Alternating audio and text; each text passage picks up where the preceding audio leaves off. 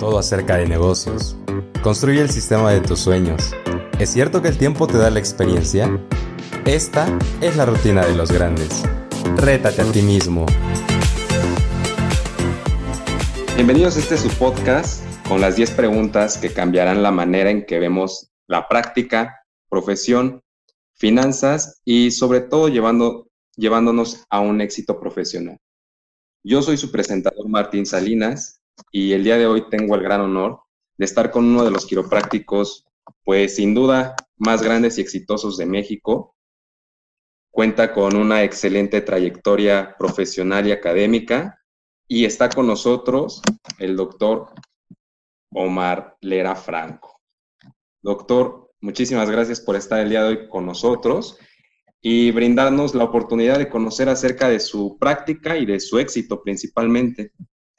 Muchas gracias, amigo. Mm, para mí es un gusto estar aquí con ustedes, este, todo el equipo de Suceso Quiropráctico y contigo, que como estaba, te comentaba que pues es un gusto para mí volverte, volverte a ver y estar hablando contigo. Muchas gracias, Omar. Oye, pues vamos a dar inicio a este, a este podcast.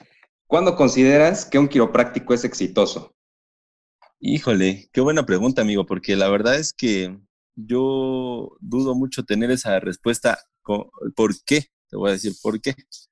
Porque considero que lo que para mí es éxito, para otras personas el éxito es diferente. Cada uno tendrá una definición de éxito diferente. Y el tema aquí es que usualmente nos venden una idea de que el éxito es es relacionado con, con, con el dinero, con tener mucho, mucho, muchos bienes materiales, etcétera. Y yo, al final, yo no creo que, que, el éxito lo podamos basar. Yo creo que no, no necesitas tener un, un, una tarjeta llena para poder ser exitoso, ¿no? Yo, yo creo que para mí el éxito este, es basado de diferente manera y que creo que cada persona dependiendo su energía, puede, puede ser igualmente considerada exitosa sin, sin, sin que la, la sociedad eh, te, lo, te lo marque y te lo estipule.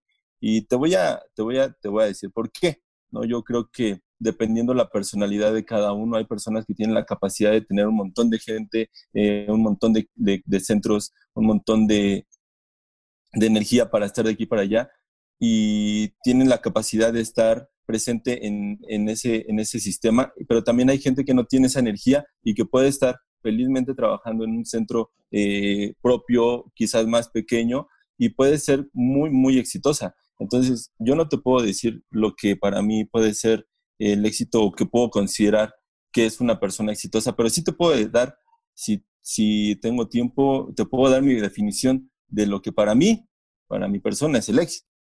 Ok, escuchémosla.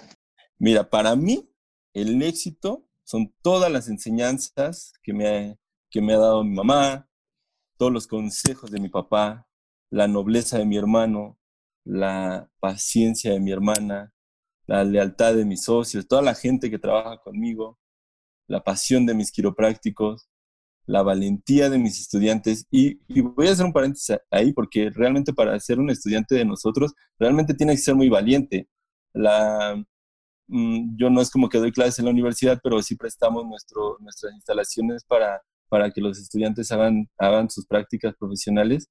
Y creo que sí tienes que ser muy valiente para ser estudiante de nosotros, porque la mayoría de los que trabajan con nosotros tienen que tomar autobuses, muchos de ellos pues tienen que venir a la Ciudad de México y para, para muchos tienen que, es, es la primera vez que toman un transporte público aquí en la ciudad o toman el metro y tienen que aprender a estar en la ciudad y tienen que salir de su zona de confort, muchos se tienen que cambiar de residencia, este, como los que tenemos en Irapuato, este, y creo que, creo que, creo que se requiere muchísima valentía para, para salir de su zona de confort, ¿no? También para mí el éxito son la constancia, la constancia de mis pacientes, el incondicional de toda mi familia, porque a veces, a veces muchas personas nos ven así como, ay, no, es que él solito, pero la verdad es que no, o sea, realmente se requiere un gran equipo, se requiere un gran apoyo, sobre todo cuando uno es tan joven y vas empezando, requieres el apoyo de tu familia, el apoyo de, en mi caso, de, mis papás, de mis hermanos, de mis tías, de, toda la gente incondicional que, que está ahí, porque pues al final no, todo es éxito, hay mucho fracaso y, y al final, y de principio, pues, ¿quiénes son los que están ahí siempre? Pues usualmente siempre la familia y siempre familia incondicional, ¿no? Y creo que también el amor de, la gente que te rodea, eh, de, de, de, de, de, cacho de mis hermanos, de mi familia, etcétera. También la fortaleza de salir adelante todos los días, ¿no? Porque al final se requiere mucha fortaleza, porque claro que como lo que te decía, ¿no? De repente se ve como esa pantalla de, ah, no, es que ellos, este, pues, son considerados exitosos porque ya aparentan algo, pero realmente atrás de eso hay mucho, muchos fracasos, hay mucho, muchas caídas, muchos llantos, muchas lágrimas, y creo que también esa fortaleza de poderse parar, salir adelante todos los días, creo que también puedo, lo puedo considerar este, la reconciliación con uno mismo también, creo, porque de repente uno, uno puede cuestionarse mucho por su personalidad, ya sea que seas o muy inteligente o, o, puedes no ser considerado tanto o así y de repente entra uno en conflicto y de repente creo que eso también, el aprender a reconciliarte contigo mismo y aprender a, sacar todas las bondades y los dones que, que, que, la vida y que Dios te dio, creo que eso, eso es muy, muy, muy, muy importante. Este, las enseñanzas, las enseñanzas de todos mis maestros, el ser agradecido, poder ser agradecido, porque a veces lo que decía, ¿no? Creo que es bien importante. Yo siempre he dicho que el que no es agradecido no cabe en ningún lado. Este, pues yo cada que tengo la oportunidad agradezco a todos mis maestros para, como, para empezar a, mi, a mis papás, a mi mamá, a mi papá, este, a maestros de, profesión como Jaime, este, Edgar Peralta, Carlos Sellés, a los de punto quiropráctico, a Laura, a Filoteo, y, y a, hay muchísimos maestros que yo he tenido, este, Ricardo Fuikawa, a todos mis maestros de, de UNEV, de UNEVE, este, a toda la gente que ha, que ha estado conmigo, que me ha, que, ha dejado un poquito de, de, su, de su pasión en mí, sin, de manera incondicional también, porque no es como que me han cobrado por darme su conocimiento, ¿no? Y creo que es bien importante tener esa, esa oportunidad para agradecerles este, pues, las locuras que puede uno hacer, el tiempo, y, y, una parte bien importante yo creo que es el tiempo para estar presentes, ¿no? el tiempo para estar presentes con tu paciente cuando estás en consulta, ¿no? Y, que cuando esté estés con tu paciente puedas estar realmente presente ahí, ¿no? Sin, sin, que, sin que estés pensando en unas cosas, o sea, realmente estar eh, presente con, con el caso del paciente, con, con, el problema que está teniendo, también presente no solamente con tus pacientes, también con, tu, con la gente que te rodea, ¿no? Y sobre todo hoy en día que vemos toda esta parte de las redes sociales, que de repente estás con tus papás o, o, con tus hermanos o con tu pareja y así, y no puedes estar cinco segundos sin tomar el teléfono, ¿no? Y yo me considero que, que es algo que he ido aprendiendo con el paso del tiempo, no es algo tan fácil, pero el, yo creo que es una parte bien importante poder estar presente en, en, en, en, la vida y en la vida de los demás, ¿no? Y es algo que, como te digo, es algo que he tenido que aprender, es algo que he tenido que aprender. Y pues ya para terminar me gustaría simplemente dar como una, una anécdota que, que, que, me, que me dio mi, mi mamá en su momento, hace muchos años, este, cuando yo empezaba la, la consulta este, y que empezamos a tener mucho, mucho, mucho trabajo y entonces yo cada, cada año subía, empecé como cobrando 150 y luego había 50 pesos más y así llegamos a 450 y mi mamá me, y ya hablando con mamá le dije, ¿sabes qué? voy a, voy a subir mi consulta, ya, ya lo voy a subir bastante y así, porque pues ya creo que ya, ya es justo y necesario, ¿no? Y me dijo, mi mamá me dijo, no. Y yo, pues, ¿cómo es que no? Eh, y, y le dije, pues, ¿por qué no? Me dice, no, Omar, porque 450 es algo muy justo para lo que tú ya sabes, tú has aprendido y todo lo que te ha invertido, lo, lo que has invertido, pero si lo subes más, mi mamá que en ese momento era mi, mi, mi, promotora número uno, me dice, ella, entendía muy bien el concepto de la quiropráctica y me decía, si tú lo subes más, va a haber mucha gente que no lo va a poder pagar, Omar. Y entonces, lo que tú tienes en las manos, ese don que Dios te dio, e, eso tiene que llegar a todos lados, desde el más rico hasta el más pobre, hasta el más humilde. Y, y me dijo, no, no lo vas a subir. Y vas a ver que si tú continúas con esto, la vida te va a bendecir, porque lo vas a hacer desde, desde, desde el corazón, ¿sabes? Desde realmente desde la parte de ayudar. Y, y eso ya tiene mucho tiempo y, y, es el día que seguimos cobrando lo mismo, cobramos 450. Y, y, hoy en día estoy muy seguro que ese consejo que mamá me dio, por eso te hablaba de la sabiduría de mis papás, ¿no? ese consejo que la vida y, que, tuve la oportunidad de tener a mis papás este, actualmente todavía vivos y, juntos ahí, pues es muy valioso porque actualmente cobramos, te digo, lo mismo. Tenemos cinco sucursales, tenemos muchísima gente que trabaja conmigo y, la vida nos ha bendecido, ¿no? Y, no, me no me he enfocado solamente a un mercado. Quisimos que, que la quiropráctica pudiera llegar a todo el mundo. Entonces, para mí, para mí, amigo, eso, para mí es el éxito. Y no te hablé en ningún momento de dinero, ¿sí? Y, y pues nada, eso es como que me extendí un poco, pero, pero quería compartirles este, este, espero no poncharles el globo a nadie, pero, esto es lo que yo, yo considero de corazón. Hablaste bastante acerca del éxito y me parece extraordinario la manera en que te refieres al éxito quiropráctico como tal. Y tocaste un punto bastante importante que más adelante lo vamos a extender un poco, el precio de la consulta. Pero sabemos que llevas una práctica de sistema abierto.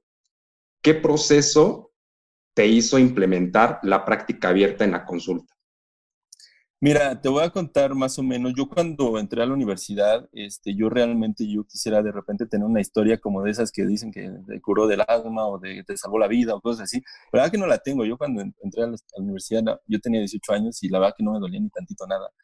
No, había, no tuve la oportunidad de, de, de, de, haberlo vivido como muchos de nuestros colegas que ya nacieron con la quiropráctica, yo no tuve esa oportunidad.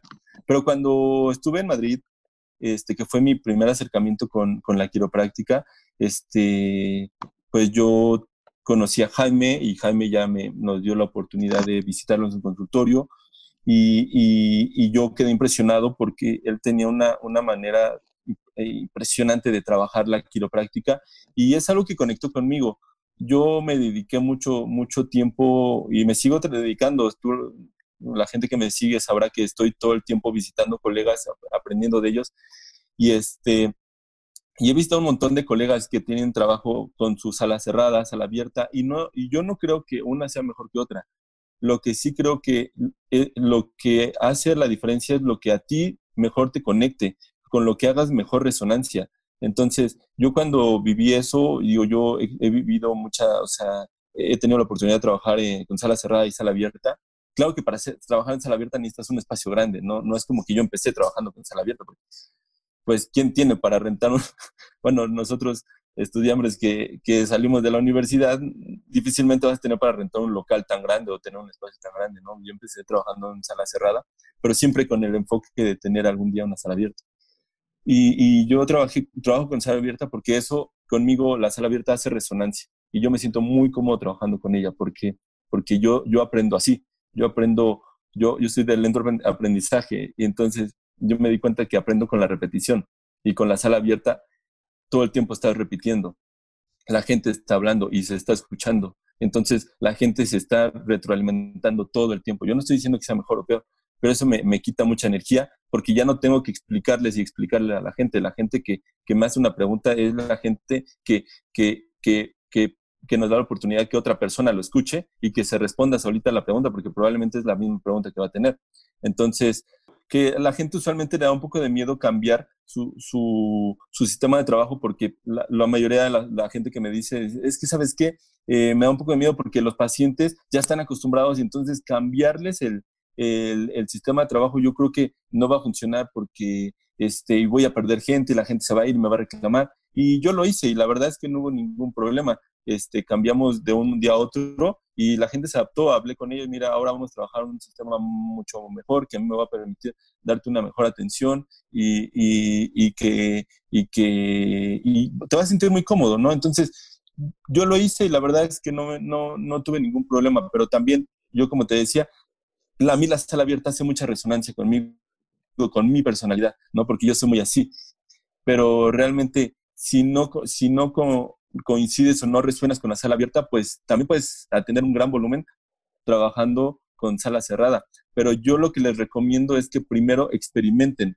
Vayan, visiten a un quiropráctico que trabaje en sala abierta, visiten a un quiropráctico que trabajen con sala cerrada, visiten un montón de, de consultas, trabajen, ¿no? Yo lo que siempre recomiendo, trabajen, antes de empezar su consulta, trabajen en un consultorio, por lo menos mínimo uno, de uno a dos años mínimo, para que vean si realmente eso es lo que quieren.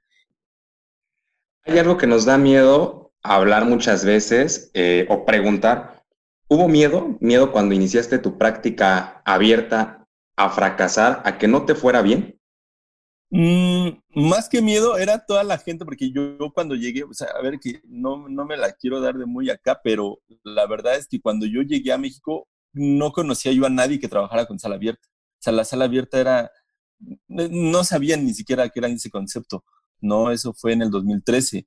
Este, tampoco tiene tanto, pero pues sí, ya, ya tiene sus ayeres. Y entonces yo cuando llegaba a platicar a, a mis maestros, a, a, la gente con la que trabajaba, etcétera, oye, mira, vamos a trabajar así y así. Entonces, de repente, estas personas me metían en mí. Es que eso aquí en México, porque yo estaba, yo llegué convencido. O sea, eso, eso estaba más que claro. Yo llegué convencido de lo que yo quería. Entonces la gente me decía, no, es que eso aquí en México no funciona, eso para los europeos porque tienen la mente más abierta y no sé qué. Y yo decía, no, van a ver que sí va a funcionar y no sé qué.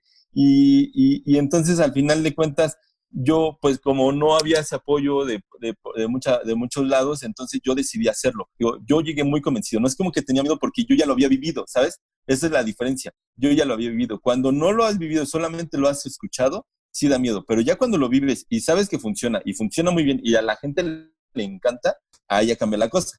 Digo, más que el miedo era, era todo lo que teníamos que afrontar cuando empezábamos este, porque aquí nosotros fuimos pioneros. Aquí hoy en día la gente entiende muy bien lo que es la sala abierta. Yo cuando llegué ahí nadie sabía lo que era, eh, ni siquiera, no, no, sabían lo que era un escáner, no, no sabían lo que era una sala, el concepto de la sala abierta. Entonces tenía que dar mucha explicación. De momento, el, eh, con los colegas me volví como el anticristo, ¿no? Es, es que él está haciendo algo todo mal, no sé qué, porque, y creo que viene mucho de, de, de estos conceptos adquiridos.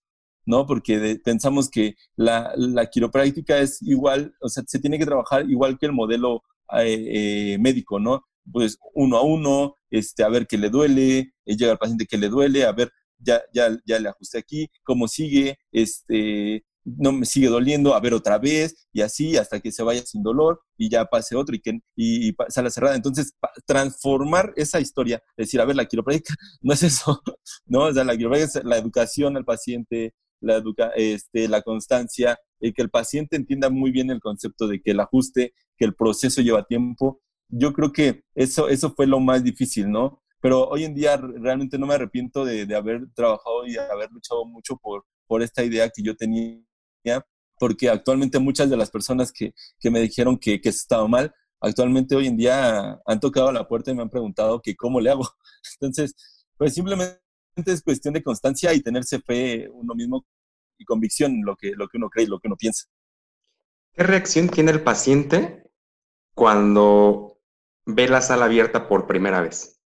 Ay, no sé, porque, porque lo, hace, lo hacemos desde el principio. O sea, desde la primera consulta el paciente lo, lo pasa y lo ve, entonces ve, ve que la gente está entrando y saliendo y ve que hay mucha gente y como yo creo que ayuda mucho que pues como la gente que ya está pues lo ve normal y, y, dice, ah, pues, pues entonces así es la cosa aquí con los quiroprácticos, ¿no? Entonces, si me si no, no te podría decir como que se asombran o así, porque la verdad es que no, simplemente pues para ellos es normal, porque entienden que no están yendo a, ni al similares, ni, ni, ni, ni, al, ni, al, ni a la raza, ni al hospital general. O sea, están yendo a un, a un modelo completamente diferente que es la quiropráctica. Entonces, eh, y eso aunado a toda la educación que nosotros le damos a los pacientes, pues, pues yo creo que no hay, no hay ninguna reacción ni, o sea, de asombro, porque simplemente para ellos es como, ah, bueno,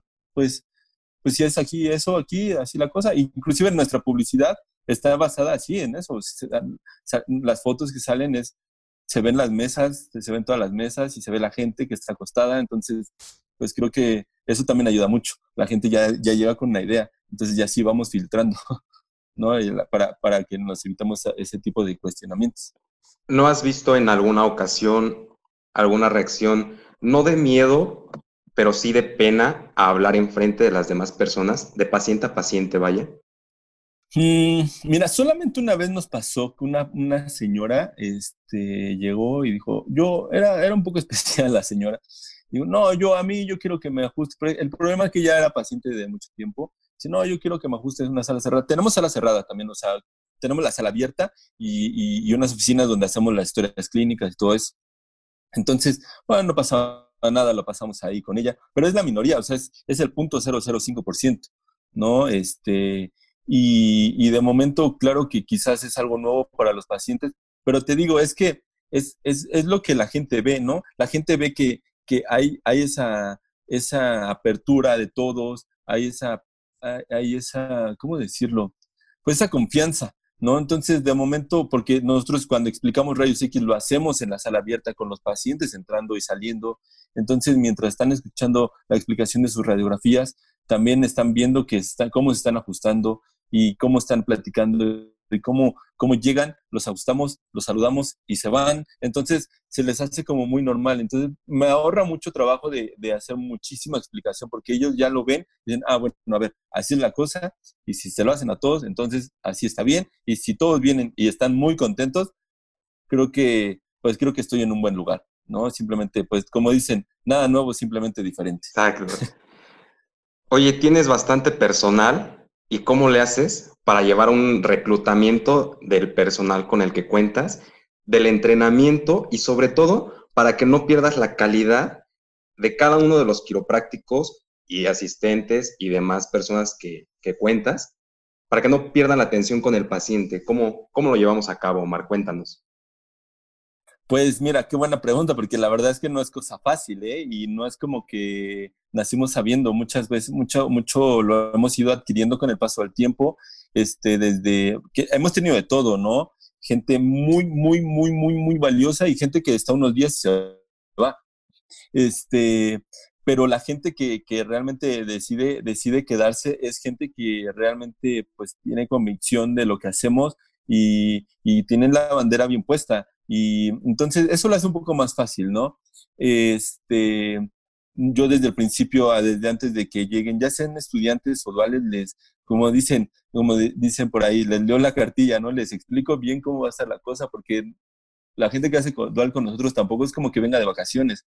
Realmente viene, viene a aprender muchísimo y a, trabajar durísimo, porque realmente creo que llegar a, la excelencia, y yo no me considero excelente, pero creo que llegar a la excelencia lleva muchísimo tiempo, muchísima práctica, muchísimo prueba sobre error. Yo soy muy paciente, este, mi personalidad ayuda mucho, también la educación que me dieron mis papás ayuda muchísimo, este, porque me permite ser una persona pues justa, este, pues yo me considero también ser muy, ayuda mucho el, el, ser considerado, ¿no? Eh, porque yo yo cuando necesito, siempre están ahí y cuando necesitan, yo siempre estoy ahí.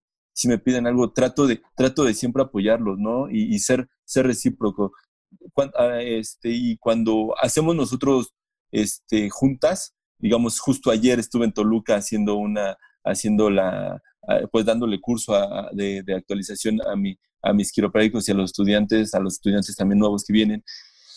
Este, eh, eh, en las instalaciones y voy y, aprendo con ellos y hacemos que sea muy interactivo porque pues todos dan su punto de vista y tenemos esa retroalimentación de todos para que todos vean y tratar de, de, de, de que estén, de que se sientan cómodos y, seguros. Claro que de repente pues, pues no es como que, no quiero verlo así como que, ay, soy súper súper tranquilo. Realmente me considero muy exigente porque se me hace un, tema muy importante esto de la salud y de la quiropráctica y de, la, posición que tenemos.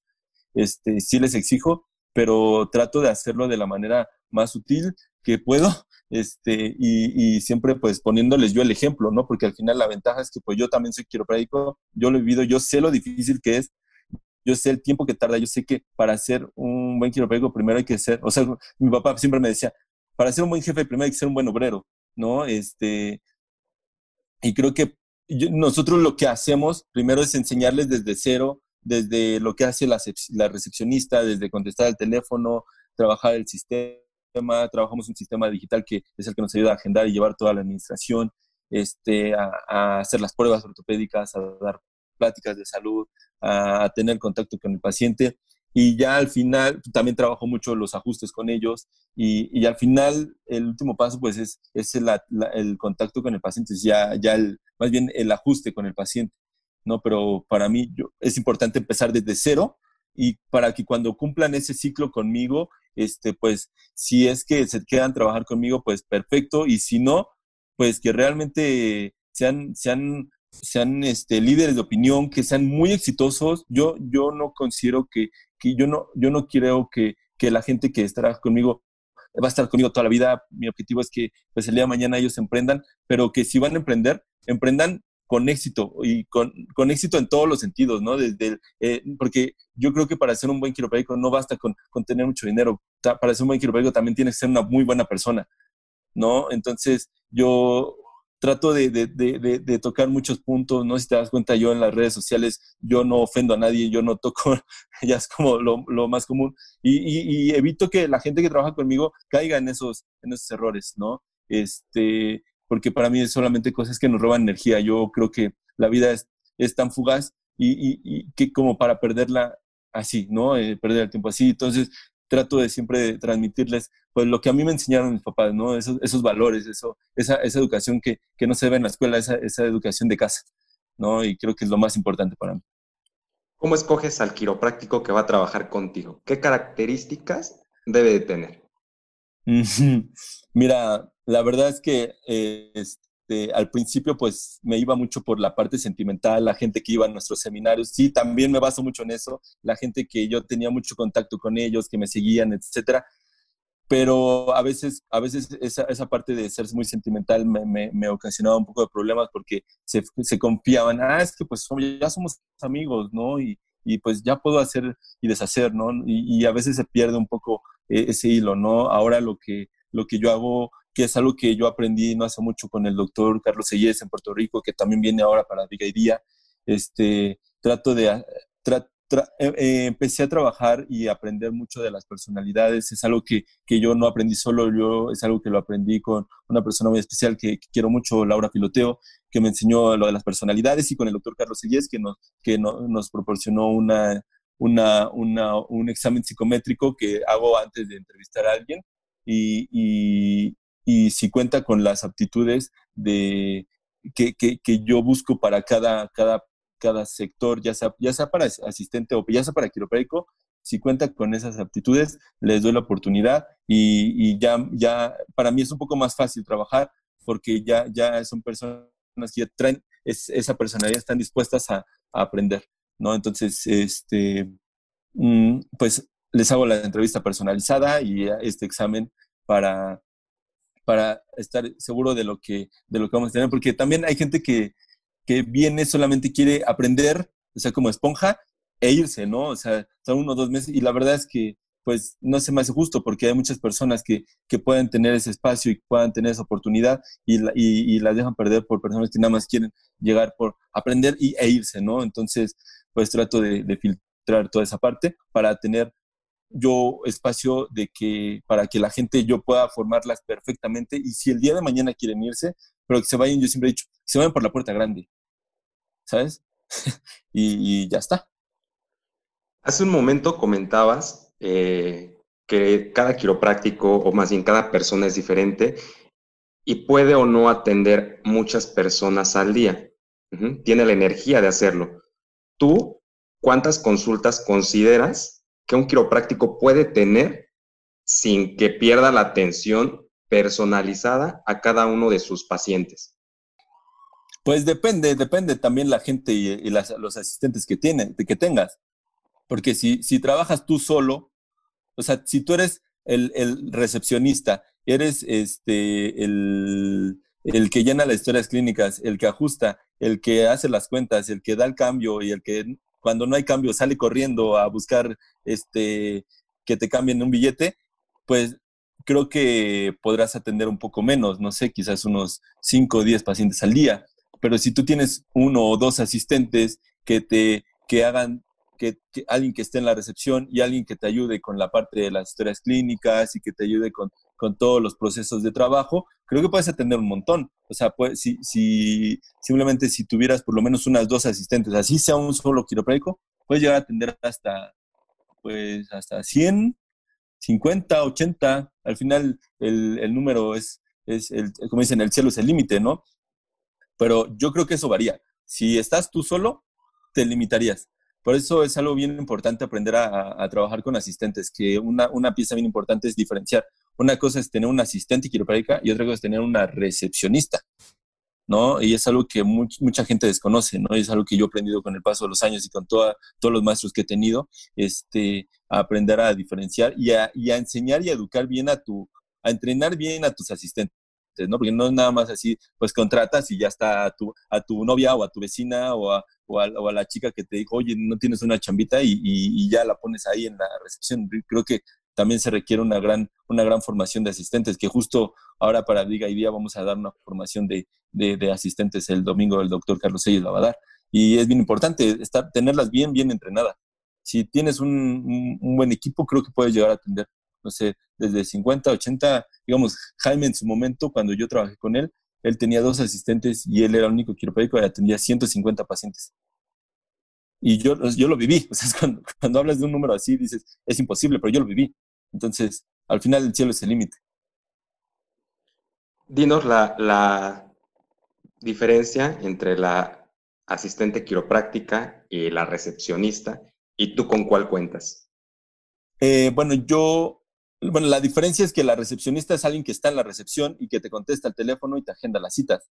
Un asistente quiropráctica, digamos, mis asistentes quiroprácticas me hacen mis historias clínicas, hacen pruebas ortopédicas, dan pláticas de salud, este, hacen los escáneres, este, y, y, también tiene la capacidad para hacer cobros, para hacer finanzas, para contestar el teléfono. O sea, es una persona muy, muy capaz, ¿no? Una, este, yo tengo, pues, pues si, si te digo que hacen todo eso, pues tengo, ahorita tengo, en, la sucursal que donde yo estoy más cerca, la de Lomas Estrella, actualmente tenemos cinco sucursales, pero en la que es donde estoy yo más cerca, que es donde tenemos todo un poco más de gente, este, tengo tres, tres asistentes.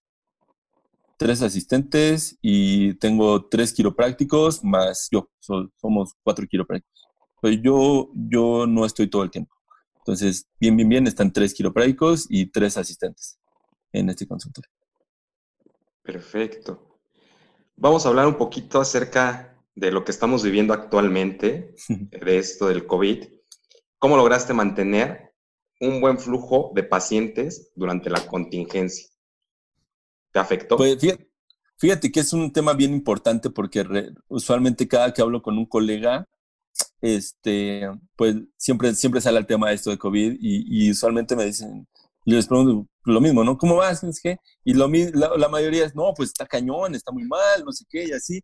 Y de repente a mí me, me gustaría decirles que me está yendo muy mal o que la estoy sufriendo, pero la verdad es que no, o sea, honestamente, estos meses han sido los mejores meses en los 10 años que llevo trabajando, han sido los mejores meses, tanto con pacientes.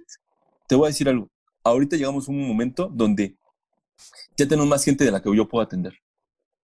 Este, ahorita ya no tengo citas hasta el 15 de, agosto. Eh, eh, pero no es coincidencia, es todo el trabajo que venimos haciendo. Este, actualmente con la parte de las redes sociales que, me metí mucho de lleno ahí a eso, que justo en Viga y Día voy a hablar de todo esto, este, de, de lo que hago. Y porque al final de cuentas, algo que me di cuenta es que la gente sí nos busca sí nos necesita, sí hay gente que, que requiere nuestros servicios, nada más que no estamos ahí presentes. Y la gente que sí está presente, pues se la lleva, ¿no? Entonces, este, sobre todo hoy en día, te das cuenta, mira, vamos a ser muy, muy, vamos a ser muy reflexivos. La gente que está en su casa, ¿en dónde está? En las redes sociales. En las redes sociales. o en las redes sociales o en Netflix, no hay de otra. Entonces, pues estate en donde esté la gente ya no, o sea, porque yo, yo les platicaba hace mucho tiempo que yo cuando empecé a dar consulta daba, volanteaba, salía, salía al metro, ahí tengo el, eh, muy cerca de un metro, el metro calle 11, me salía con mi bonche de, volantes y me ponía a volantear, y le regalaba un volante, le regalaba un volante. Y la verdad es que era muy pesado, de, de, 100, de, mil, de mil volantes me llegaba un paciente, esa era nuestra estadística. De mil volantes, un paciente. Y era muy cansado. Actualmente ya no necesitamos salir. Actualmente redes sociales que nos da todo, toda esta, toda esta estas herramientas de logística, de estadísticas, y nos permite llegar a los pacientes potenciales. Con un poco de práctica y, con, y perdiéndole el miedo a eso, este, eh, podemos llegar a, sobrellenar el consultorio. Yo inauguramos, no sé si te enteraste, inauguramos hace dos meses un consultorio, lo inauguramos en pandemia, en época de pandemia, ¿no? Y me, decían, estás loco, ¿qué te pasa? Y dije, no, a ver, esto va a funcionar. Y entonces lo que hice fue eh, publicar una o dos semanas antes este, nuestro, nuestros anuncios que tenemos y empezamos con el consultorio lleno. Y actualmente estamos ya llenos, tenemos dos meses y ya estamos llenos. Tuve que contratar a otra persona, a otro quiropráctico, para que le ayude a, a, mi buen quiropráctico Brian, este, que es una máquina. También, este, todos, todos son buenísimos. Ahorita ya hablo de él porque el ejemplo, pero este, pero la realidad es esa, simplemente perder el miedo, actualizarse. Mira, te voy a, si tengo tiempo, te voy a dar una, una experiencia que a mí me pasó. Mira, tú sabes que nosotros vendemos equipo, tanto de mesas como escáneres, vendemos todo lo que se te ocurra y lo que no lo inventamos, ¿no?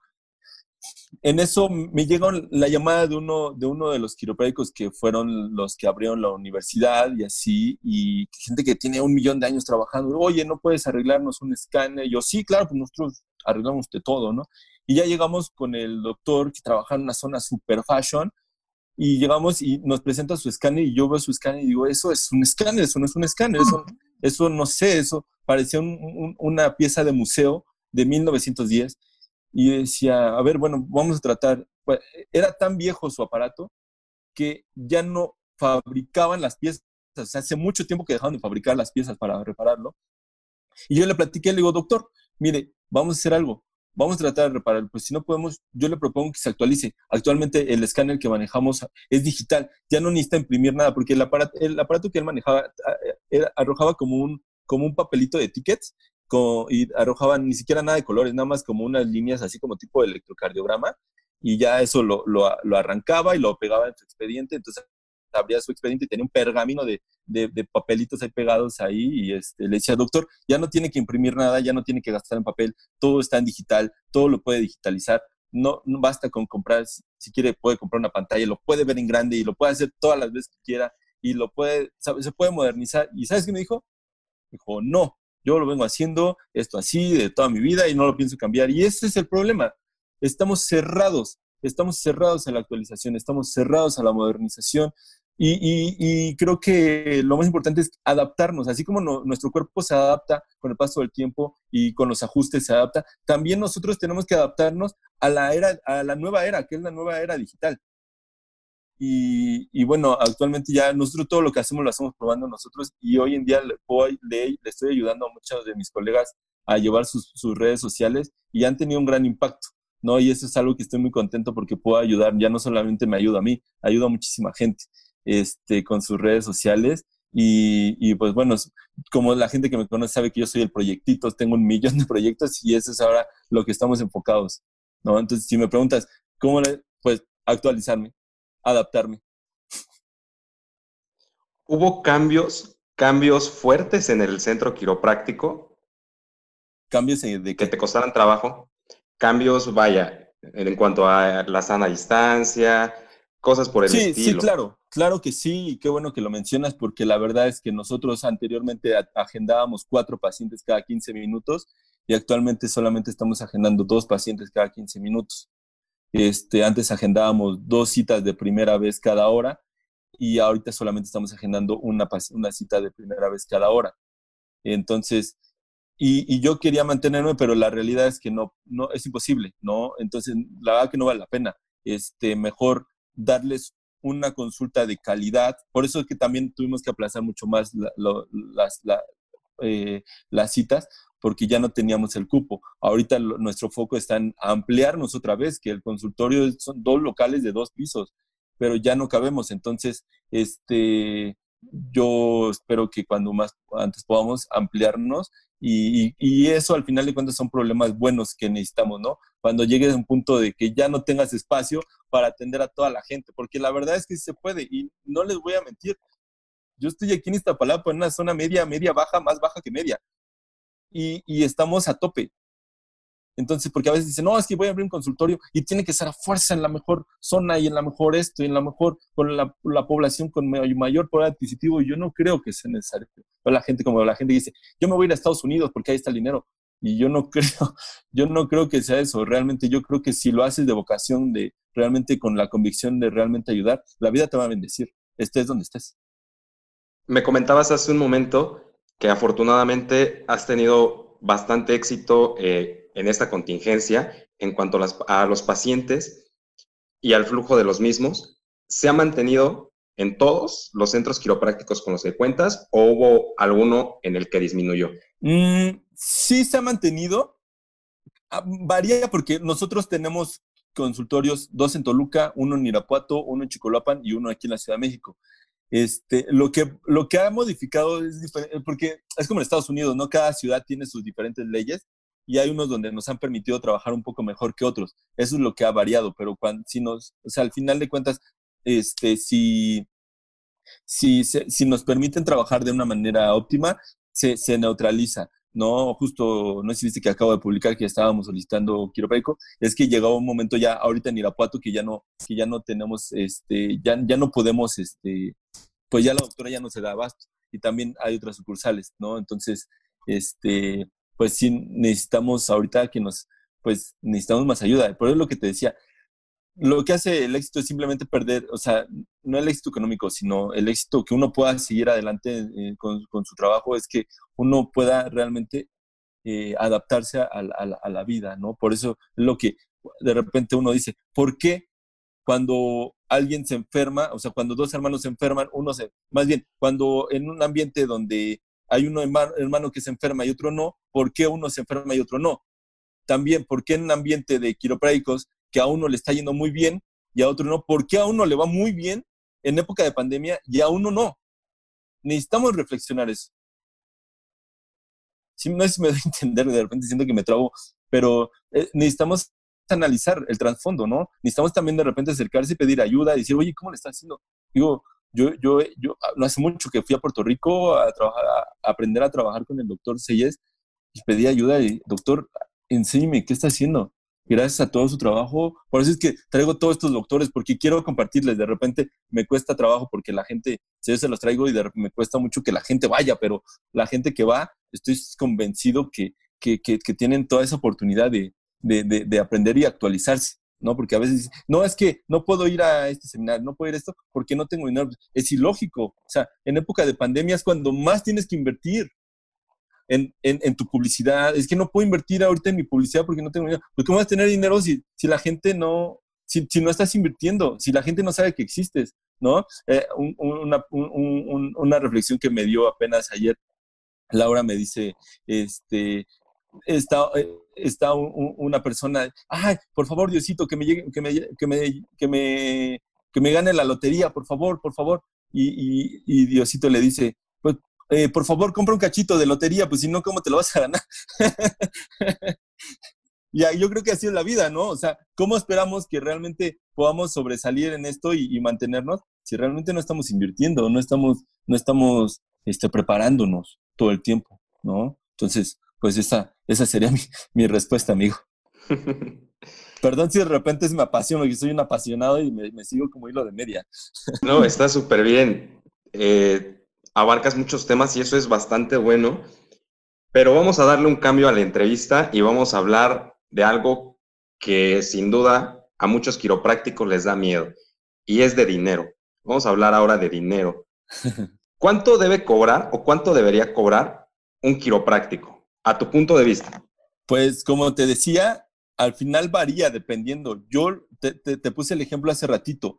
Yo cobro lo que para mí es justo, lo que para mí es justo con lo que yo aprendí y lo que para mí me permite que pueda yo atender a todas las personas que ya sea una persona humilde, una persona que trabaja en ama de casa o albañilería o una persona de altos recursos. ¿no? Yo, nosotros cobramos en todos los consultorios, estando en la zona que estemos, cobramos 450 pesos. Y, para mí es muy justo, pero hay, hay colegas que pueden cobrar, no sé, dos mil pesos, no sé, también varía, depende de los gastos que tengas y las rentas y, lo que uno considere que sea justo para él. Al final, pues si tú cobras, no sé, 3.500 pesos o 2.000 o, o, eso es lo que, lo que tú consideres, yo creo que está bien. Si tú cobras 150 pesos y para ti eso es justo, yo, yo no tengo al final la, la, la respuesta de total de, de todo. Yo te hablo por mí, yo cobro eso, no me da pena decirlo porque para mí es justo, eso me permite atender a toda la población y, me permite llegar a, todo, a, toda, a todas las personas que, que yo quiero realmente ayudar, porque al final de cuentas, este, yo decía, no, pues es que yo quiero, yo quiero ayudar a, a, un montón de personas, ¿no? Pero yo no, yo solito no puedo, necesito, necesito gente. Y entonces ahora que ya tenemos tantas sucursales y tanta gente trabajando, ahora sí yo puedo atender y puedo ayudar a muchísimas personas. ¿Y cómo puedo también llegar? O sea, claro que la gente de bajos recursos, si tiene la necesidad y cobran mucho, si tiene la necesidad, va a haber la forma de, juntarlo pero también creo que también una pieza bien importante y que nunca nos ponemos a pensar es, ok, vas a cobrar dos mil pesos, pero realmente estás siendo justo con el paciente. O sea, porque me dicen, este, no, ya cobro dos mil pesos. Ok, ¿y con qué trabajas? No, pues tengo una mesa muy sencilla ahí de madera que me hizo mi tío y con esa digo, ¿no tienes escáner? No, pues no. ¿No tienes, este, no sé, rayos X? No, pues no, negatoscopio. No tienes ni regla.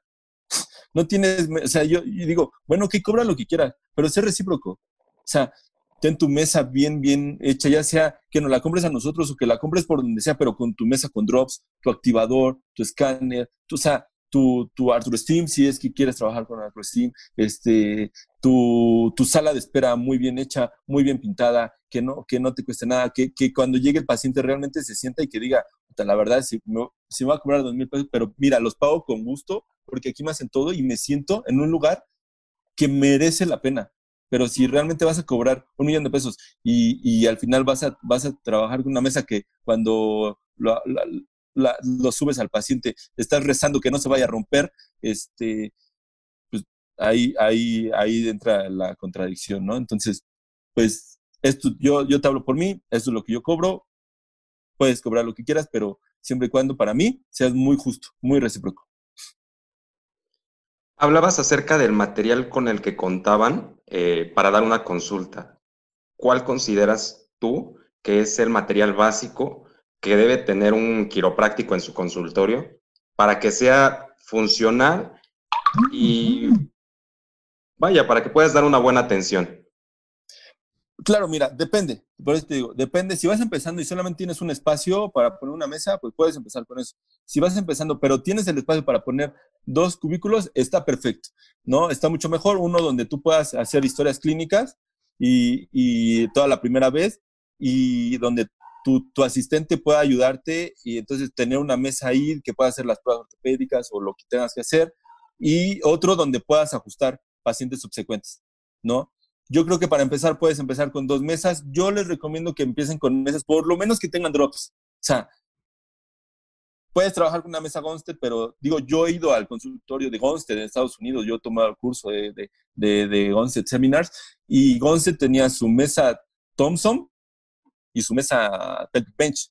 Entonces, ¿qué es necesario? Porque a veces nos, nos no, es que me gusta Gonstead y yo solamente trabajo con una mesa Pelvic Bench y esa es una idea equivocada. Gonstead en su consultorio trabajaba con las dos mesas y con su silla y su niches y todo eso. Entonces, este, dependiendo de la mesa, la, la, la, técnica con la que mejor te, te, acomodes, pero creo que lo, por lo menos lo básico que tenemos nosotros, pues por lo menos tu mesa con drops. Este, si trabajas con activador, bueno, puedes adaptar una mesa un poco más alta y una mesa de activador, pero solamente si trabajas con, con, con puro activador. Quizás para mí lo ideal sería, para estar completo, por lo menos dos mesas. Ya si realmente que nosotros es, un plus que damos, si todavía tienes la posibilidad, por lo menos una mesa fija y una flexion, que es con la que nosotros trabajamos, que a nosotros nos ayuda muchísimo. Este, un, pues si, te gusta el activador, pues un activador y un escáner. El escáner es una herramienta que la gente nunca ha volteado a verla y es una herramienta que la tienen muy desperdiciada porque es una extraordinaria herramienta. De repente como no se acercan a preguntar cómo funciona o cómo la pueden manejar, desaprovechan esa oportunidad, pero para mí el escáner es una herramienta básica. No necesitas tener rayos X. Nosotros tenemos rayos X aquí en esta sucursal que tengo, pero yo no empecé con rayos X. Puedes empezar a mandar a la gente este, con, a, algún centro radiológico. Hoy en día que está salud digna, que están las placas muy bien y muy baratas, puedes mandarlos ahí o, o al que tengas más cerca. O que hayas hecho convenio y, ya está, una silla, ¿no? a mí me gusta mucho ajustar con, con en la silla cervical y pues, también si una, una nicha, pues una nicha, ¿no? Pero para mí eso sería lo básico. Ya después si decides, decides trabajar en una sala abierta, pues ir, ir haciéndote de más mesas para tener un poco más de volumen y ya está. Pero por lo menos una o dos mesas eh, eh, tipo Thompson y quizás una flexion, si puedes, que quizás un poco más elevada, pero sí se puede. Y el, el escáner si es básico y el activado. ¿Cuál consideras que sería el presupuesto para iniciar? Mm, esto, mire, qué interesante, ¿no? Porque depende, depende el equipo que tú quieras comprar. Digamos, yo cuando empezaba, por eso es que decidimos empezar a, a fabricar equipo quiropráctico, porque yo cuando empecé la sala abierta, pues necesitaba muchas mesas. Entonces me puse a cotizarlas, las americanas que había en ese momento. Yo cuando hablo de esto me siento súper viejo, pero este, en mis tiempos no había fabricantes de equipo. Entonces yo dije, bueno, vamos a cotizar. Entonces había más que mesas americanas, y entonces esas high-low, esas zenith, y, y esas no bajaban de una mesa usada de muchos años y con muchos detalles, 80 mil pesos mínimo. Y una mesa más o menos, difícilmente vas a, vas a encontrar una mesa nueva aquí en México. Este, una mesa más o menos, 120 mil pesos. Y una mesa nueva llega, puede llegar a, a costar hasta 300 mil pesos. Este, entonces yo dije, es que yo no puedo, yo quiero trabajar en sala abierta, pero yo no puedo, yo, yo era estudiambre, ¿no? Yo venía de un, de, de, yo, ven, yo llegué endeudado, ¿no? Porque estuve seis meses en España estudiando ahí en, en, en, RCU, entonces llegamos endeudados, y eso que en ese tiempo el dólar estaba en, el euro estaba en 16 pesos, imagínate cuánto tiempo tiene, este, y entonces dije, yo, yo no puedo, entonces platicamos con papá y sabes que vamos a, vamos a hacerlas y las empezamos a hacer. Actualmente, mira, una mesa de nosotros cuesta 19 mil pesos, una mesa con cuatro drops. Entonces, si nos pensamos, si, lo ponemos en balanza, con, con 80 mil pesos, tú puedes equipar todo un consultorio con una mesa, con equipo de nosotros, tanto con un escáner, el escáner nosotros lo tenemos en 25 mil pesos, mira, si te voy a hacer cuentas, este, 25 mil pesos que cuesta el escáner, más, más 19 mil pesos de la mesa, 44 mil pesos, ¿no? Ya si quieres una silla que más o menos, no sé, te pueda costar 3 mil pesos, este, 40, 50 mil pesos, y si quieres una, una flexion, súmale 39 mil pesos, 88 mil pesos. ¿Te das cuenta? Con lo que tú te puedes gastar en comprar una mesa extranjera que te puede dar mucha lata, porque siempre salen, o sea, aquí, aquí no llega como la chatarra, ¿no? Este, una mesa americana con un equipo nacional, con garantía de nosotros y con eh, materiales de muy alta calidad, puedes equipar todo tu consultorio, más o menos con, contigo, pues, pues puede variar, si no quieres una mesa, una mesa Flexion, una mesa Thompson, puedes empezar con un presupuesto de 50 mil pesos y nosotros que les damos pagos, o sea, acceso que puedan pagarla, pues en pagos hacerte de un buen consultorio. El problema, ¿sabes cuál es? Que se van por lo barato. Dicen, no, pues esto es lo más barato, por lo chino. Y entonces nos hablan y dicen, oye, es que fíjate, compré una mesa china, no sé si tú la reparas. Yo les digo, la verdad que yo te recomiendo que, que mejor no, porque te va a costar, te va a costar más, porque una mesa barata necesita tener materiales baratos. Y entonces, ya a los seis meses ya se te rompió el vinil, ya se te rompió la tapicería y eh, vas a terminar haciendo un gasto doble. Yo siempre les recomiendo, cuando vayan a gastar, no es que me tengan que comprar a mí, pero cuando vayan a invertir, compren material de calidad, equipo de calidad, para que no gasten doble y que la gente te dé garantía, que sean fabricantes. Porque la, si compras una mesa china, no vas a traer al chinito a que te la repare. no, hoy en día que están muy de moda estas mesas chinas, este, que, que son de muy mala calidad, ¿no? Yo, por eso yo, yo nosotros, yo me enfoqué a un mercado. Mira, yo no, yo no pienso bajar mis precios porque mis, mis, mis equipos son de muy alta calidad y es un precio muy justo. Yo si te bajo el precio te tendré que bajar la calidad y yo elijo no. Yo elijo enfocarme a este mercado, una persona que quiera un equipo de calidad, que tenga garantía y que le puedas dar una asistencia técnica, ¿no? Como el escáner, nosotros los capacitamos, les instalamos y les damos asistencia y garantía. Entonces, es la ventaja que hoy en día tenemos como en, mis tiempos que yo no podía tener esa facilidad, por eso es que yo me decidí a meterme a este camino. Yo en mis tiempos no tenía esa facilidad, yo todo tenía que traerlo a Estados Unidos o tenía que ir por ahí y ahora ya no. ahora ya tenemos esta posibilidad de mucha gente, que, o nosotros que vendemos equipo. No sé si te, te pude responder la pregunta. Sin duda, más con 80 mil pesos armamos el consultorio. Pues un consultorio muy, muy bien, sí, sí, sí.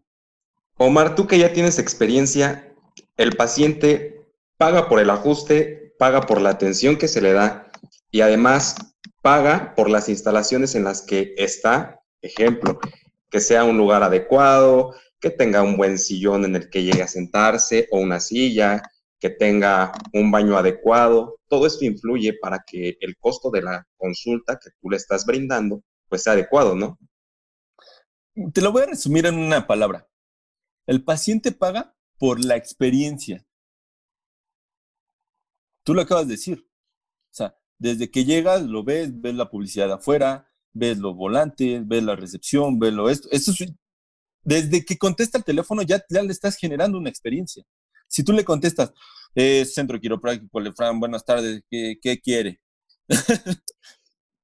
Eso ya le genera una experiencia, ¿no? Pero aunque no te estén viendo, si tú, lo, si tú contestas con una sonrisa en la boca, pero es muy importante eh, cuando, cuando, cuando contrates a una recepcionista o alguien que conteste el teléfono, tienes que hacer una muy buena contratación, porque no es lo mismo que tú, tú contestes así a que tú contestes. Centro Quiropráctico Lefran, buenas tardes, ¿en qué le puedo servir? ¿La atiende Omar? ¿Cómo se encuentra el día de hoy?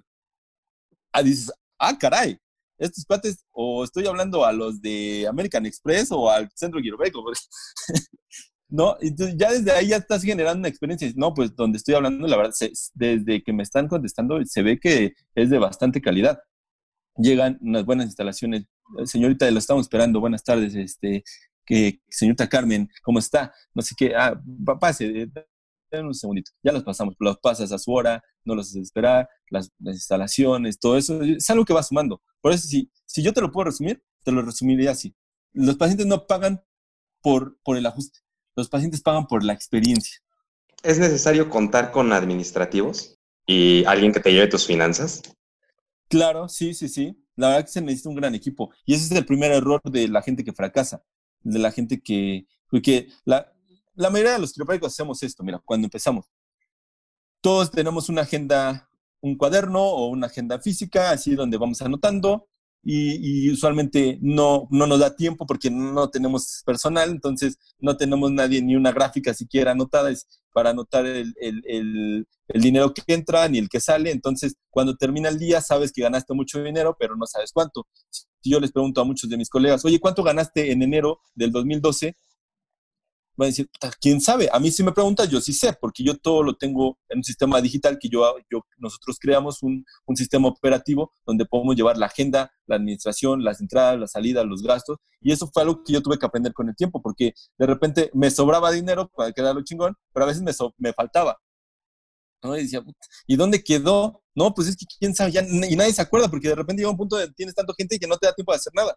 Entonces, nosotros ya tenemos un sistema operativo que nos permite meter gastos y entradas y salidas. Entonces, cuando termina el día, a ver, ¿cuánto entró en tarjeta? ¿Cuánto entró en efectivo? ¿Cuánto y cuánto hubo de gastos? Entonces ya hacemos el corte y todo coincide. Entonces también ya nos, nos ayuda, eso, eso también es una apertura de crecimiento, porque una persona que no tiene bien controlado esto es una persona también que está destinada al fracaso.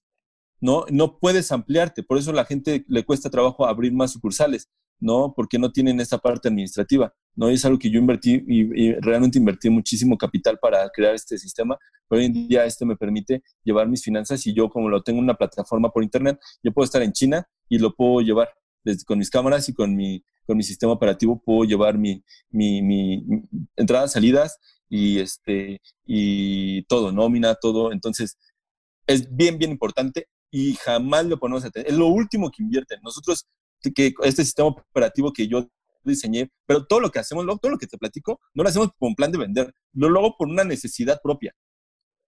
Pero actualmente, como, así como tú platicando, este, este sistema operativo ya se lo rento a muchos colegas y, este, y tienen esa oportunidad de, de, de, experimentar esta, esta parte financiera. Y aparte, pues claro, tengo a mi contadora que me lleva mi, mi, la parte ya de mis finanzas, ya de impuestos y, la parte contable. Pero sí, es, esto es pieza clave. Y yo, yo me di cuenta porque cuando nosotros abrimos la primera sucursal, que fue la de Polanco, nos sobraba, nos faltaba, nunca salía esto, el otro. Yo me estaba volviendo loco porque no podía estar aquí, tenía que confiar en la gente, que la gente no me, no me picara los ojos y así.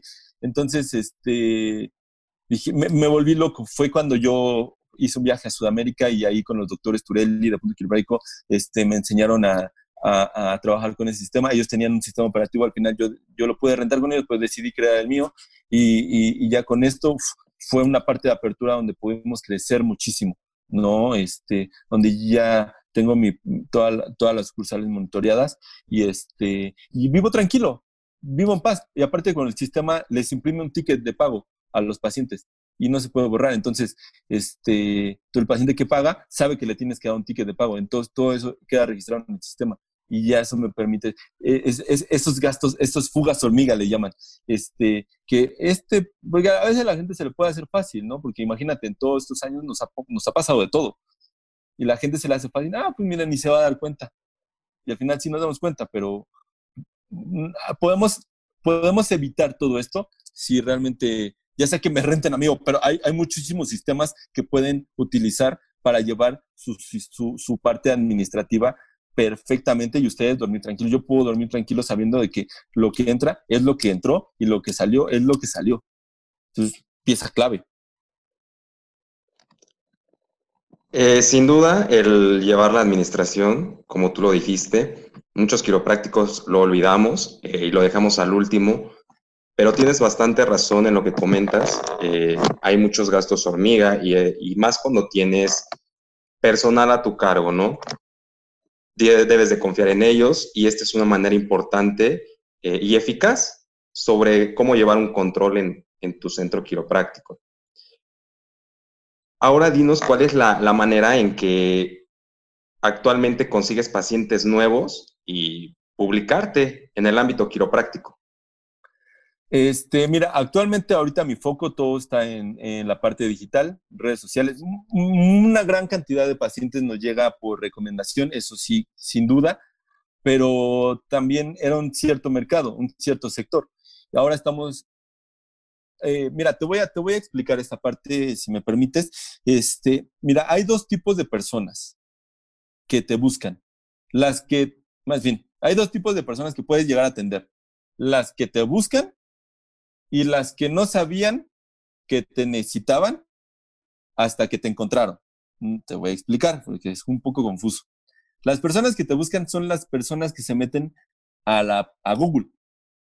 O sí, usualmente a Google, o, ya sea Google Maps o, o, Google, y ya te dicen, y ya buscan, no, pues quiropráctico, no sé, en Iztapalapa, ponen y si aparece, pues chingón.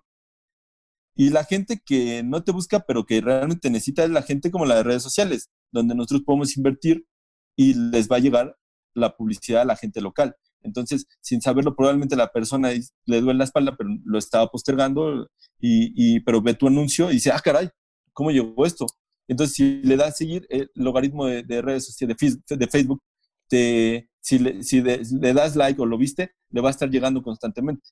Entonces, eh, este, sin darte cuenta, esta persona que no te estaba buscando, pero ya te encontró, dice, pues es, un, es, una señal del cielo que quiere que me atienda porque me está llegando todo el tiempo su publicidad. Entonces, pues yo sabes que lo voy a hacer una cita, porque no es que yo quiera, el cielo quiere que yo me atienda porque me está llegando todo el tiempo. Entonces, pues es una, herramienta eficaz. Si lo trabajas muy bien, tienes una muy buena eh, estrategia de, mercado de redes sociales, te va a llegar muchísima gente. Tanta gente como la que, lo, que estamos viviendo ahorita. Más gente de la que vas a poder llegar a atender.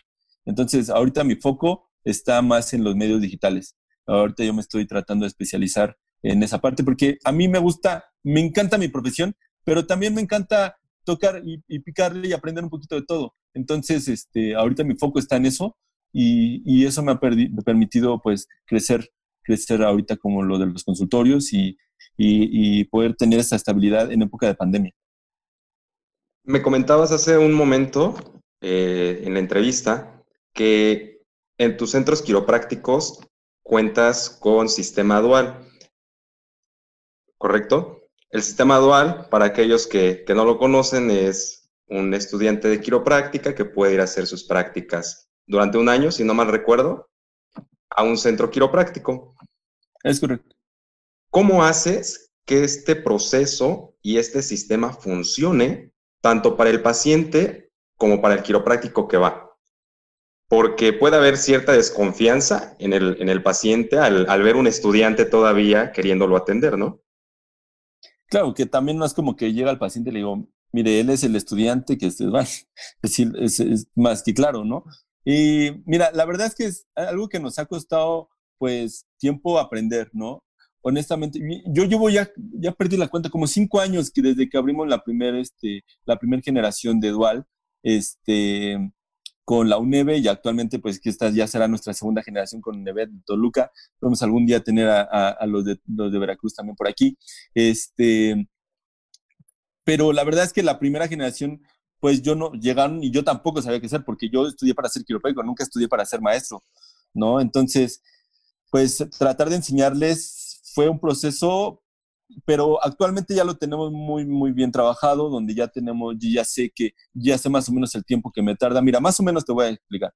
Los estudiantes que deciden venirse con nosotros de Dual son más o menos, si si trabajan medio turno, les va a tardar hasta, les puede tardar hasta dos años aprender eh, y perfeccionarse.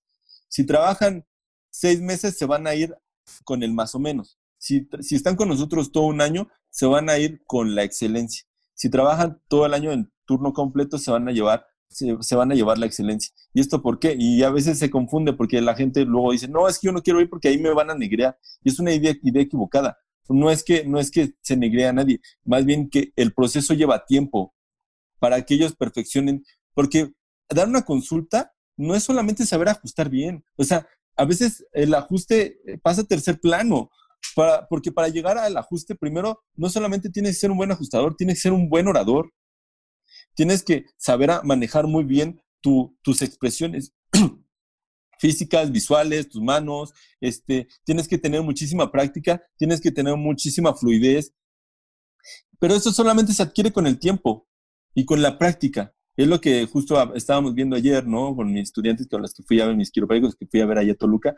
Se requiere mucho tiempo. Y el hecho de que alguien diga, no, es que yo ya soy un chicho porque acabo de salir y eso que yo ya puedo ser un líder de opinión, es, mentira. Mira, hay, hay, un libro se me fue, olvidó ahorita el, autor, pero eh, no me acuerdo. Este, habla de, y hace un estudio de las personas que son consideradas exitosas, como este, Frida Kahlo, Diego Rivera, este, no sé, pues podemos hablar de Leonel Messi, gente que puede ser considerada exitosa, Rafa Márquez, y él habla que para que ellos pudieran haber sido considerados exitosas, antes pasaron por 10.000 horas de práctica. ¿Sí? 10.000 horas de práctica. Y, para llegar a esas 10.000 horas de práctica requieres mucho tiempo, amigo. Entonces, un error que alguien diga, no, yo ya soy, yo ya puedo ser un líder de opinión, pero acabas de salir, no, pero yo ya me sé todo, yo ya me leí todos los artículos del mundo. Requieres vivirlo, requieres la experiencia, requieres tiempo, requieres la humildad de tocar esa puerta y decir, oiga, yo no sé nada, enséñeme. Para que el día de mañana puedas tener esa habilidad de compartir. Pero si tú llegas muy chicho de decir, no, yo eso es que vas a crear un conflicto porque va a haber gente que te siga. Porque esto es, este es el problema también a veces de las redes sociales, que alguien que, que, que confundido, un Hitler, puede llegar y ser un líder de opinión equivocado y puede confundir muchísimo a las, a las nuevas generaciones. Por eso también de repente me pone muy, muy, nervioso eso, ¿no? Que cualquier persona ya pueda quererse imponer su, su autoridad. Entonces, yo creo que para ser muy bueno, primero tienes que ser, tienes que tener muchísima, muchísima práctica. Y es por eso que los estudiantes que yo tengo, pues trato de, de, de, de explicarles, transmitirles esta parte para que ellos, si vienen y van a hacer esta, esta labor, lo, lo expliqué al principio, ¿no? Esta valentía de tener que transportarse tan lejos, pues entiendan por qué, ¿no? ¿Por qué, por eh, la excelencia les va, les, va, les va a requerir tanto tiempo y tanta práctica. Y, es algo bien bonito. Fíjate que hoy tenemos casos de éxito, casos de gente que ha trabajado conmigo y que llegó como estudiante, llegó sabiendo nada. Y hoy en día son muy, muy, muy, muy, muy exitosos. Gente que inclusive ya me, sobrepasó. Y eso me llena de muchísimo orgullo porque sé que dejamos un granito de arena, pero de ese granito de arena muy sano, muy, muy bueno, muy sólido. ¿no? No egresamos gente de, de nuestra escuela, por así decirlo, gente que más o menos, gente que si lo elige, porque al final pues, es su elección de cada uno, pero si lo eligen, realmente pueden hacer cambios mundiales, mundiales, y, me atrevo a decirlo, mundiales, porque pues es una red, ¿no? O sea, tú mueves algo para bien, con una sintonía positiva, es, esa, esa sintonía se va, se, va, se va a replicar como un eco, ¿no? O sea, el eco, si tú gritas una grosería, el eco se te va a regresar como grosería. Si tú gritas una palabra bonita, el eco se te va a regresar en una palabra bonita. Entonces, eso es lo que queremos, ¿sabes? Esta energía positiva, lo que buscamos, esta gente de vocación, gente de convicción, gente muy bien preparada, que cuando salga y ponga su consultorio, realmente sea una persona, no, sea, no solamente sea muy quiropráctico, sino realmente también una muy buena persona. Extraordinaria la manera en que nos cuentas eh, cómo llevas a, cabo este proceso y sobre todo la emoción que te provoca el hablar es extraordinario. Transmites una gran felicidad y claro que se ve que eres súper feliz en la quiropráctica. No sé qué decir, Tomar, extraordinario. Gracias, amigo. De repente se me va, se me va y digo que me voy como hilo de media y tantito me, me, puchan ahí y ya. Ese es el objetivo, que nos compartas a todos nosotros, nos llenes pues de tu experiencia y de la manera en que llevas tu centro quiropráctico y cómo lo vas manejando. Omar, pues estamos por terminar la, la entrevista de este podcast y me gustaría que nos dieras un, un consejo, un mensaje a todos los quiroprácticos, egresados, eh, que van iniciando, que son estudiantes. Algo que nos quieras decir a todos nosotros, Omar. Pues mira, podría decirle muchos consejos. A mí lo que se me viene ahorita a la mente, sobre todo en esta época, toquen muchas piedras, sigan tocando muchas puertas, aprendan con humildad, eh, acérquense a las personas que ustedes consideran y con las que puedan sentirse este, conectadas y, y pídanle su consejo. Yo sé que quizás habrá muchos que le cierren las puertas como a mí, eh, mucha, mucha gente también sí que me, ha cerrado las puertas, pero mucha gente me las ha abierto y gente que me ha recibido y, que, y que me ha, mm, me ha acogido tanto desde abrirme las puertas del consultorio hasta su casa y su familia. Y sí se puede, sí se puede, solamente mm, entendamos que no lo sabemos todo este, y que nunca acabamos de aprender. ¿no? Este, hay muchísimas oportunidades hoy en día que vivimos, este, esta, como lo que decía, estos medios digitales, la era digital, ábranse la oportunidad y este, acérquense a las personas que ya lo están haciendo y, pues no se quedan con uno, no se queden con su idea equivocada de que esto es así porque yo lo digo o porque así me lo enseñaron. No, ábranse la oportunidad, experimentenlo, vívanlo, vívanlo en carne propia y, ya que lo hayan vivido, ya tomen su decisión si realmente eso conecta con ustedes o si no conecta. Pero primero, antes de hablar o antes de juzgar, primero necesitamos que lo experimenten con ustedes. Y ya que lo experimenten, pues ya podemos, este, ya podemos dar esa, esta opinión y podamos seguir multiplicando. Esa, esa sería mi, mi consejo, amigo. Y pues algo que nada, algo, vivan siempre con respeto. Respeten las creencias, y la forma de trabajo, la gente que, la gente que va, con la gente que va empezando, la gente que, que no, no, no tiene las mismas ideas que ustedes, respétenlas, respétenlas por favor, y eso en la vida, se los juro por Dios, que la vida lo va a ver y se los va a multiplicar. Pues bueno, Omar, hemos llegado a, a la final, al finalizar esta entrevista y quiero agradecerte a nombre de todo eh, el equipo de suceso, de suceso Quiropráctico y de todos los escuchas por habernos brindado esta experiencia de conocerte, de conocer tu práctica, de los consejos que nos has dado hasta ahora. Y pues nada, recordarles también a los escuchas que nos pueden sintonizar en Instagram, suceso.qp, en Twitter, sucesoq, en Facebook, arroba suceso.tic invitarlos a que nos compartan y nos escuchen cada mes. Estaremos subiendo en nuestras redes sociales diferentes entrevistas con los quiroprácticos más exitosos de México.